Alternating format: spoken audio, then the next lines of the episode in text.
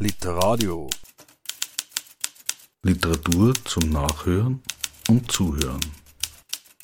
Im Internet unter www.literadio.org. Herzlich willkommen bei Literadio an diesem Nachmittag. Graues Wetter draußen, aber hier drin ist es schön warm und mir gegenüber sitzt heute ein ganz besonderer Gast, den ich eigentlich schon in Frankfurt hätte treffen sollen. Das ging sich nicht aus. Umso mehr freue ich mich jetzt hier in Wien, Alexandra Stahl begrüßen zu dürfen. Herzlich willkommen in Wien. Hallo, ich freue mich auch sehr, hier zu sein im grauen Wien und äh, Ihnen gegenüber zu sitzen. Wir haben es Gott sei Dank warm und was, was Warmes zu trinken. Und wir reden jetzt auch über etwas eigentlich Herzerwärmendes. In Ihrem aktuellen Buch, das bei Jung und Jung erschienen ist mit dem Titel Wenn, dann trifft es uns beide. Das versammelt zwölf Geschichten. Zwölf Geschichten, so zumindest in der Beschreibung, die sich um die Liebe drehen. Ist das tatsächlich die Klammer, die Ihre zwölf Geschichten verbindet, die Liebe? Es ist die, die Klammer auf den ersten Blick, aber es wäre natürlich ein bisschen zu einfach, wenn es jetzt nur die Liebe wäre, zumindest die gelungene Liebe. Ähm, denn es ist ja doch eher keine Geschichte dabei, in der es sich so richtig gut anfühlt, würde ich sagen. Am ehesten noch ähm, die Geschichte, die im Altenheim spielt. Da ist die Figur, glaube ich, noch am glücklichsten, auch wenn sie auch aus einem Liebeskummer heraus dort beginnt zu arbeiten. Aber ähm, ja, die Liebe ist schon das, was alle Geschichten verbindet, als ein Element, ähm, naja, in der Geschichte. Aber ich würde sagen, mehr als das ist es so die Verlorenheit, die diese Figuren auszeichnet, dass sie alle so ein bisschen neben sich und ihrem Leben stehen, dass sie irgendwie ja entweder jemand, an jemanden denken, der nicht mehr da ist, oder auf jemanden hindenken, der noch nicht da ist und auch gar nicht so richtig vielleicht wissen, ja, wo sie selber stehen, was sie machen wollen. Also ja, so ein bisschen Verlorenheit war so ein Wort, was mir irgendwie einfiel, was das auch ähm, treffen könnte. Und so ein Running Gag ist, dass in jeder Geschichte mal mehr, mal weniger ein Hund auftaucht. Manchmal ganz, ganz unauffällig, manchmal sehr präsent. Das habe ich mir so am, am Ende noch ähm, so als Witz erlaubt, ähm, hat mich aber noch keiner darauf angesprochen. Da muss man schon sehr zwischen den Zeilen lesen. Ja, also ähm, damit wird ja auch klar, es ist schon auch ein Buch, was, obwohl es ja jetzt nach der Beschreibung eher ähm, trist, traurig klingt, auch immer irgendwie lustig sein soll oder auch äh, Elemente hat, ähm, bei denen man lachen kann, auch wenn einem das Lachen vielleicht manchmal im, im Hals stecken bleibt. Zumindest hoffe ich das doch. Liebe ist ja eigentlich ein Gefühl, das natürlich oft sehr pathetisch aufgeladen ist. Und natürlich gibt es viele Arten von Liebe. Es gibt nicht nur die glückliche Liebe, es gibt die unglückliche Liebe, es gibt die unerfüllte Liebe, die erfüllte oder was auch immer. Oder die monodirektionale Liebe oder äh, und so weiter. Aber was ist jetzt so interessant an diesem Gefühl, trotzdem noch darüber zu schreiben, obwohl sie vielleicht schon manchmal als Thema etwas abgedroschen wirkt? Äh, ja, das ist eine absolut berechtigte Frage, eine gute Frage weil ich nämlich tatsächlich finde, dass man alles machen kann, wenn man es einfach so macht, wie man das halt machen möchte, dass man es auf seine Art erzählt und mal ein bisschen anders macht. Und ähm, natürlich ist das das einfachste Thema sozusagen, weil es so, so ähm, naja, jeder kann sich da irgendwie drin wiederfinden, es liegt irgendwie auf der Hand, es ist zugänglich, aber trotzdem ähm, wollte ich Geschichten erzählen, die man so halt dann doch nicht kennt vielleicht, weil es irgendwie andere Figuren sind, auch von wie es erzählt ist, dass es ähm, schnell erzählt ist mit vielen Auslassungen, Brüchen, die Lebenswelten, die da geschildert werden. Ähm, dass es auch einfach in diesem Buch nicht nur um junge Leute geht, ähm, sondern dass man so einen größeren Bogen spannt und dass es natürlich auch nicht nur um heterosexuelle Liebe geht, sondern auch um gleichgeschlechtliche Partner.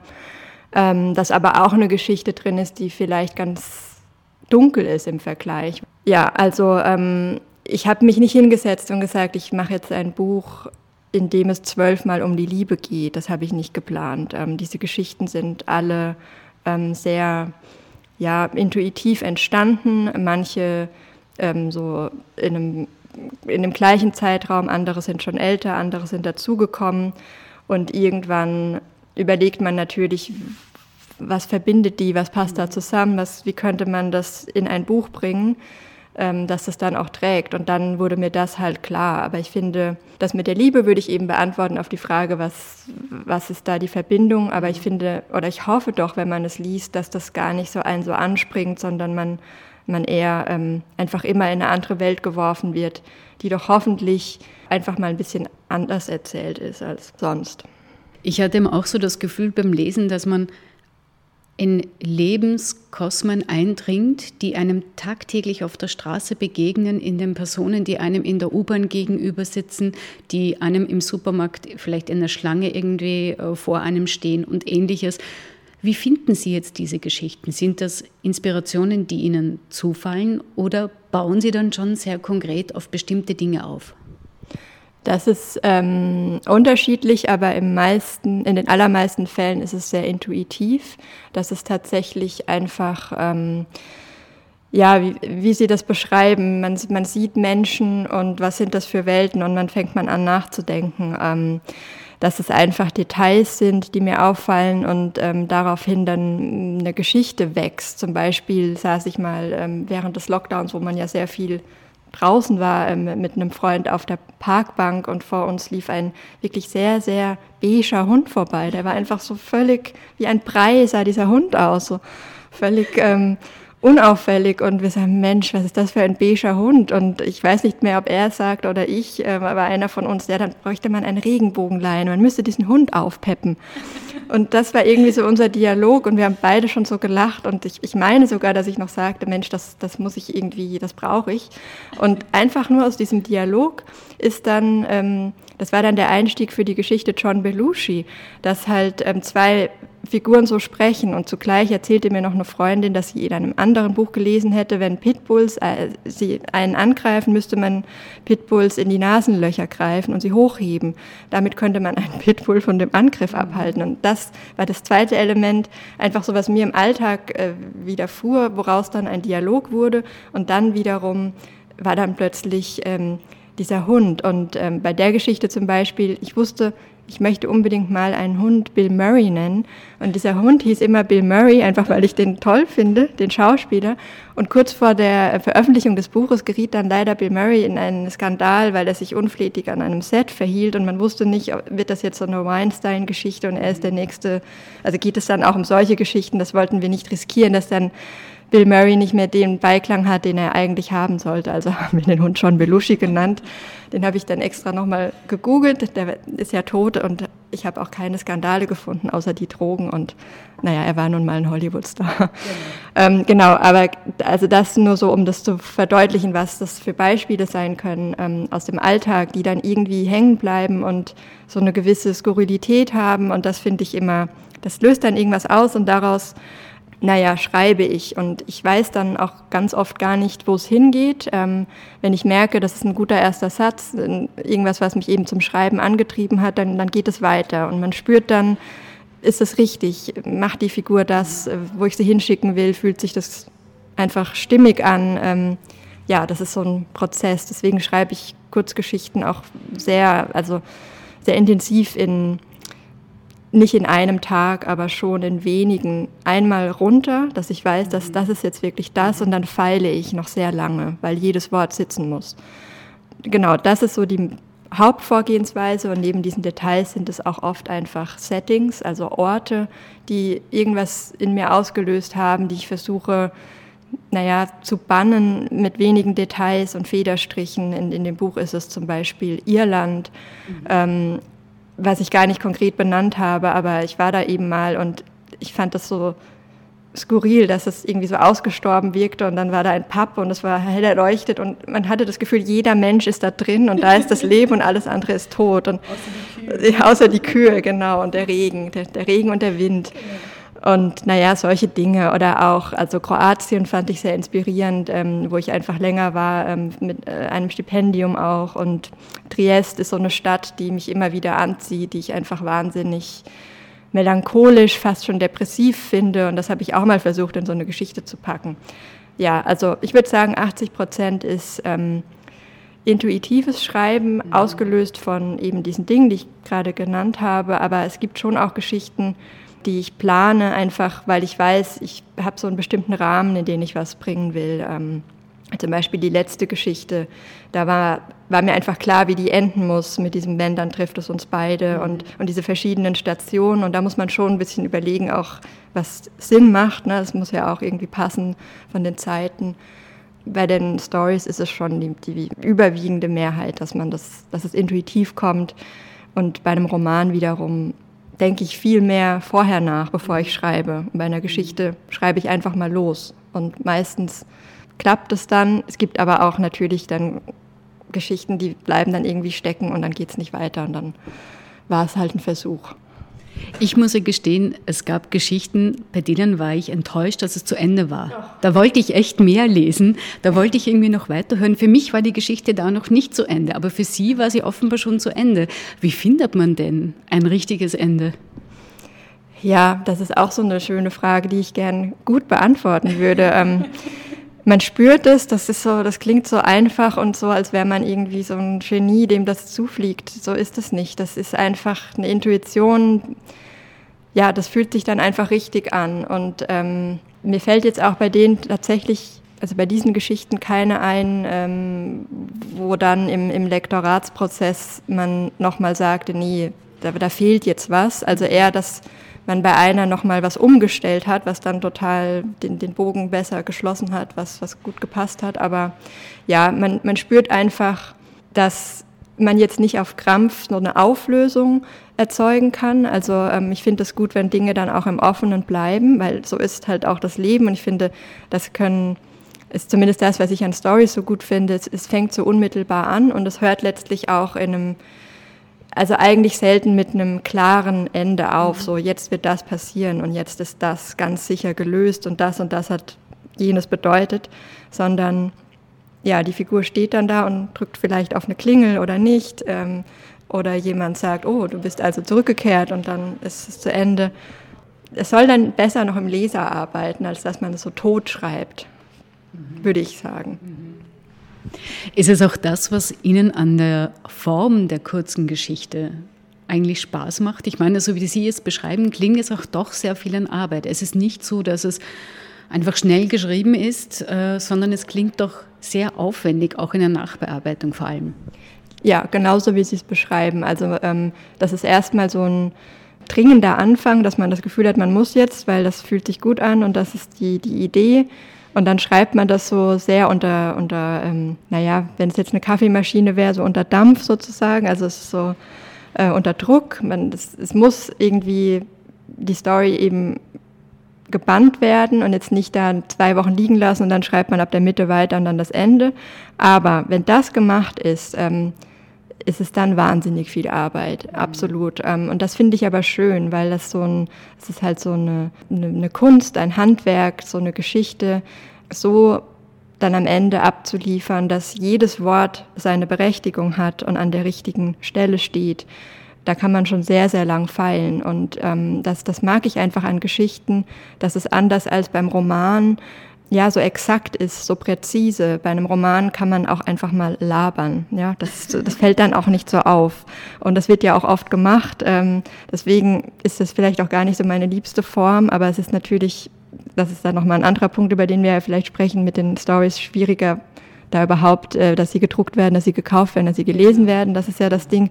Aber als Kunstform sind sie, also ja, ähm, ich, ich lasse Dinge gern aus, ich präzisiere gerne, ich mache es gern knapp und ich habe es gern klar und ähm, ich bin Perfektionist so in, in dieser Hinsicht. Und ähm, ich glaube, ich glaube, Richard Ford hat das mal gesagt, ähm, der, der das Sportswriter geschrieben hat. Ähm, ich meine, dass er es war so im Sinne von eben für Kurzgeschichten muss man Perfektionist sein, für Romane nicht unbedingt. Und genau das trifft es einfach, ähm, weil man einfach so lange feilt und so viel noch rausfliegt und ja, man wirklich bei jedem Wort überlegt, ist das jetzt das Richtige? Und auch bei jedem Detail, weil man ja die Figuren viel ähm, grober äh, zeichnet auf eine Art, aber trotzdem sehr exakt. Er muss genau auswählen, was erzähle ich jetzt von dieser Figur, welches Detail nehme ich, welchen Satz sagt sie oder sagt sie halt eben nicht. Und man erzählt, finde ich, in diesen Geschichten ja auch viel mit den Dingen, die man nicht erzählt, die halt weg sind, die, die, die, dann der Leser sich fragt und die eigentlich aber auch klar sind. Also ich finde, man, man kann da ähm, man muss nicht alles auserzählen. Jemand, der, der gerne und aufmerksam liest, der, der, der versteht das, der, der findet den Anschluss. Da bin ich fest von überzeugt. Also man kann dem Leser wirklich was zumuten.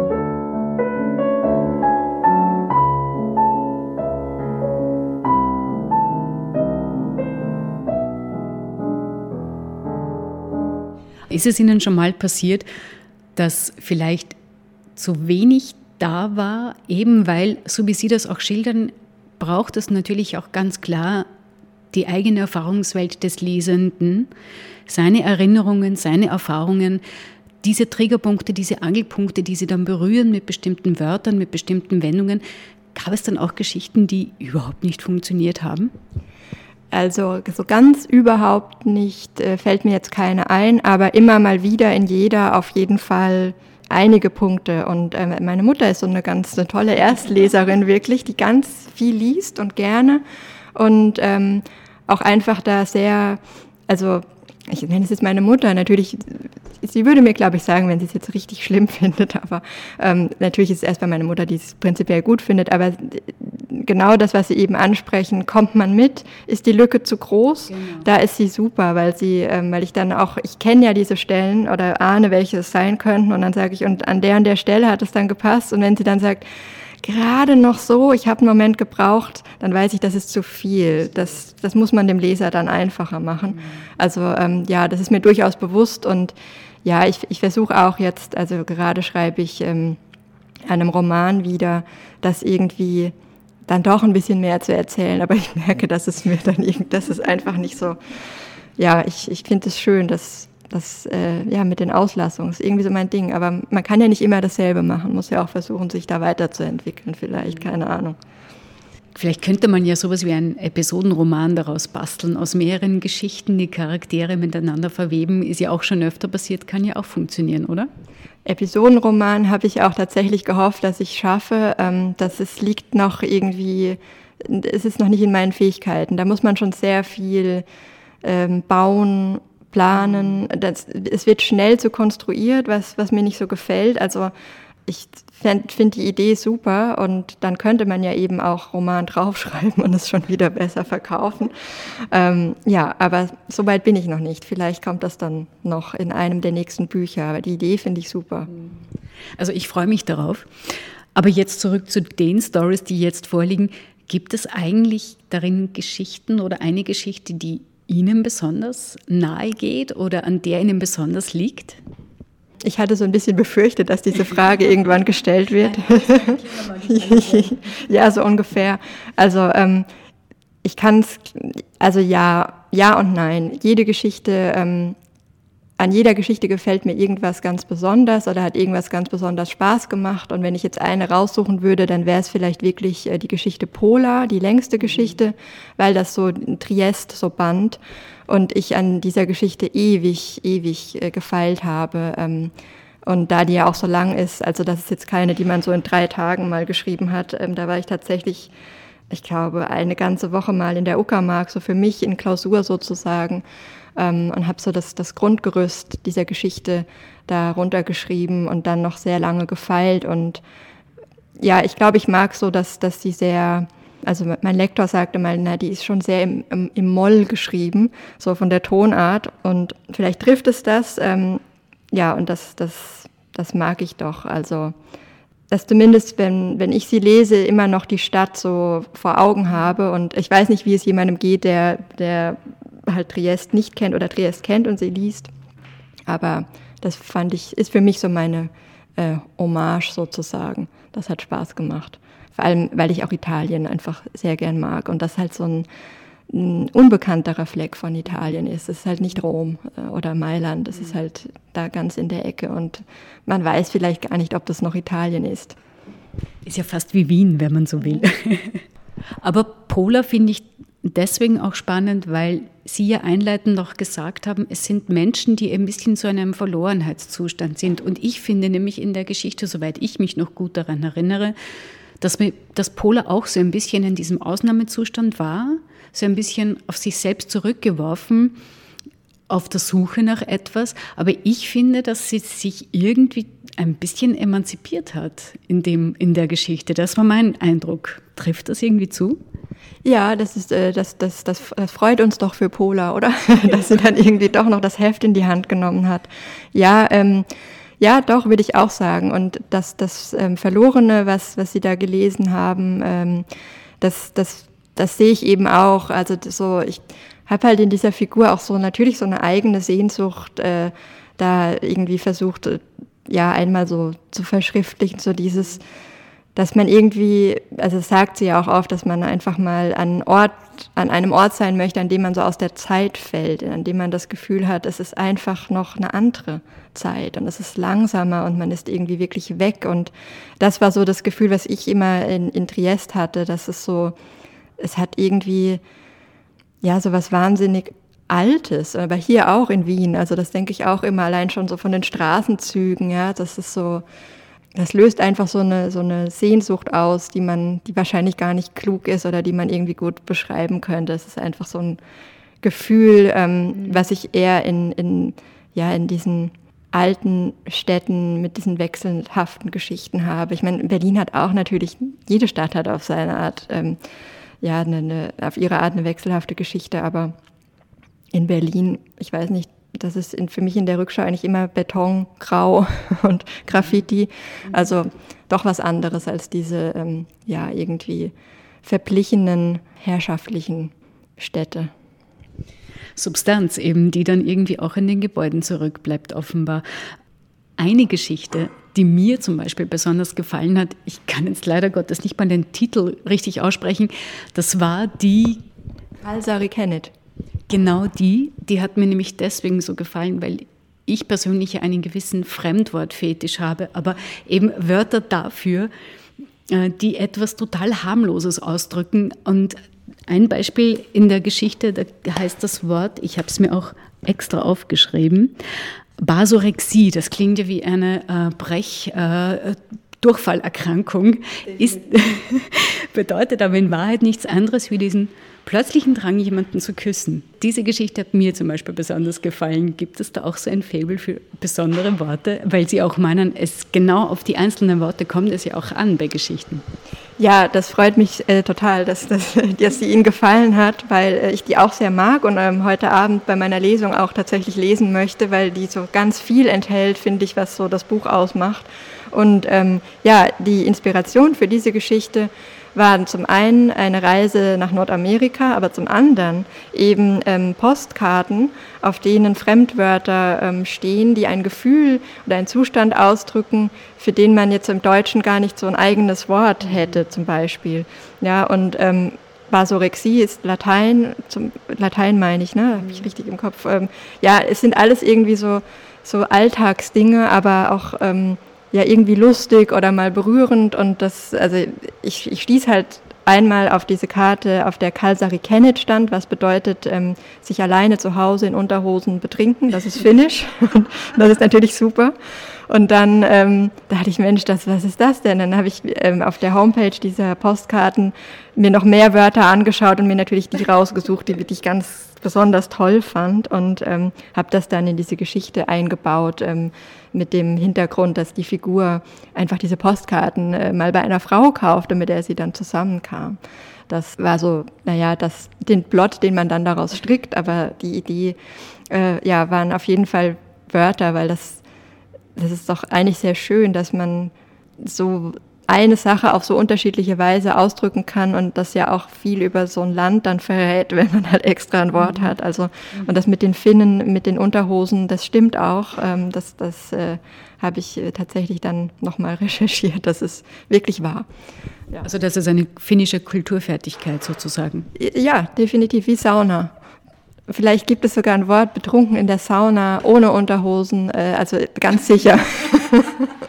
das muss ich nochmal rausfinden. Genau. Am besten direkt in Finnland bei einem Besuch, Recherche vor Ort. Interessant finde ich auch eigentlich, man kann es hier natürlich jetzt im Radio nicht herzeigen, aber das Cover finde ich sehr schön, nämlich diese Grundstimmung des Covers in diesen Grüntönen. Und grün ist also eine Farbe, die ja sehr viel interpretiert wird. Man sagt ja auch, grün ist die Hoffnung, grün ist aber auch der Neid. Ähm, wie kam es zu dem? Ja, das ist schön. Ich sage immer, das ist das Pistazieneis-Cover, weil ähm, ich Pistazieneis gerne mag und das, darauf haben wir uns irgendwie geeinigt. Ähm, natürlich, man kann auch Neid und Gift und irgendwie so das Negative sehen oder halt die Hoffnung, die dann doch irgendwie nicht erfüllt wird in den Geschichten. Ja, ähm, wir hatten bei dem ersten Buch ähm, so einen Kuchen, der quer angeschnitten wird mhm. und ähm, dann sahen wir das Eis und dachten, na ja, es ist, geht natürlich um was anderes, aber es könnte so, ein, so einen kleinen, nicht Motiv, aber es, es passt dann irgendwie, weil es doch eine ähnliche Schreibe ist, gleiche Autorin. Vielleicht kann man das ja aufmachen, so diese, diese Welt, indem man jetzt zweimal so ein Essenscover hat. Ähm, das ist die Geschichte und die andere ist, dass wir noch ein anderes hatten, was ganz anders gewesen wäre und ganz äh, toll auch, aber da haben wir die Rechte einfach nicht bekommen. So läuft das oft. Ne? Also man hat so ein paar ja, Favoriten, Bilder, irgendwas im Kopf und ähm, das war aber auch gleich der zweite Favorit und sobald es dann mal gemacht ist, vergisst man dann auch wieder, wie das sonst hätte aussehen können. Ja, also ich habe jetzt auch nur eigentlich immer so positive Rückmeldungen dazu gekriegt, weil natürlich ein Eis in der Hand, das äh, ja, kauft man doch. ja, eben. Und außerdem, äh, ein Eis kann man sich auch teilen. Ist ja auch ein Liebesbeweis, wenn man sein Lieblingspistazieneis mit der Person teilt, oder? Allerdings, allerdings. Oder dem Kind man hinhält, dass es dran lecken kann. Das, äh, oder der Hund, ne? wer weiß. Geht alles, ja. Also Liebe in jeglicher Form, Beziehungen eigentlich auch in jeglicher Form, ob es jetzt Beziehungen sind, die wirklich stattfinden, ob es gesuchte, gewünschte Beziehungen sind. Gibt es denn schon Pläne für Neues, für neue Geschichten? Aber ich glaube, ich habe so durchgehört, es wird jetzt eher ein Roman als nächstes kommen. Sehe ich das richtig? Ja, äh, als nächstes kommt ein Roman, der ist auch schon soweit, ähm, also das Manuskript ist fertig im Sinne von nicht fertig, aber die Geschichte ist geschrieben und jetzt wird gefeilt. Also es ist noch viel Arbeit.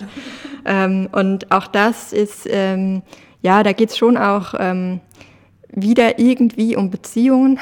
Das ist halt einfach mein Thema, aber das kann man ja auf ähm, ja, verschiedenste Weise erzählen und, und mehr will ich dazu eigentlich noch gar nicht sagen, weil da bin ich immer so abergläubisch, bevor es nicht fertig mhm. ist. Ähm, sollte man gar nicht so viel darüber sprechen. Ähm, und ja, ich habe aber neulich gemerkt, dass da wieder so zwei ähm, Ideen in den Kopf kamen, aus denen Geschichten werden könnten und dachte, ja, er schreibt mal wieder eine Kurzgeschichte, so als Abwechslung dazwischen. Du darfst es nicht ähm, ver verlieren, irgendwie die, die, Lust und, und die Fähigkeit, weil es ist ja auch, ist ja auch Arbeit, Training. Je mehr man das macht, desto mhm. besser gelingt es.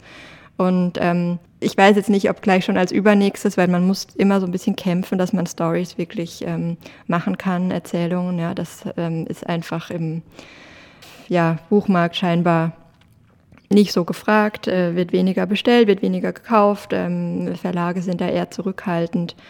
Aber ähm, ja, ich lasse mich jetzt davon nicht abschrecken. Also ich werde schon wieder welche schreiben. Also ich wünsche mir auch, dass Sie auf jeden Fall in Übung bleiben, also viel üben an den Geschichten. Ich bedanke mich ganz herzlich für das Gespräch zum aktuellen Buch Wenn, dann trifft es uns beide. Alexandra Stahl, zwölf Stories über die Liebe, aber wie wir gehört haben, auch über Hunde, ganz versteckt.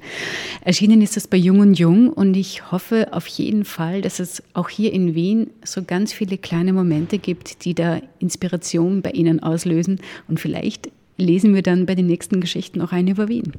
Wer weiß, wer weiß. Als ich vorhin spazieren gegangen bin, habe ich ähm, ein Bestattungsgeschäft gesehen, in dem Urnen standen mit Klimpenmotiv. Und das hat mich ehrlich gesagt, ich weiß nicht, ob ich das, ich weiß bis jetzt nicht, ob ich es lustig finde oder traurig, aber es ist hängen geblieben. Also mal schauen. Äh, mal schauen. Die Frage ist, ob da der Begriff Jugendstil dann irgendwie noch. ja, okay, die, es, es, ist, es ist abgemacht. dann sage ich noch mehr herzlichen Dank und auf Wiedersehen.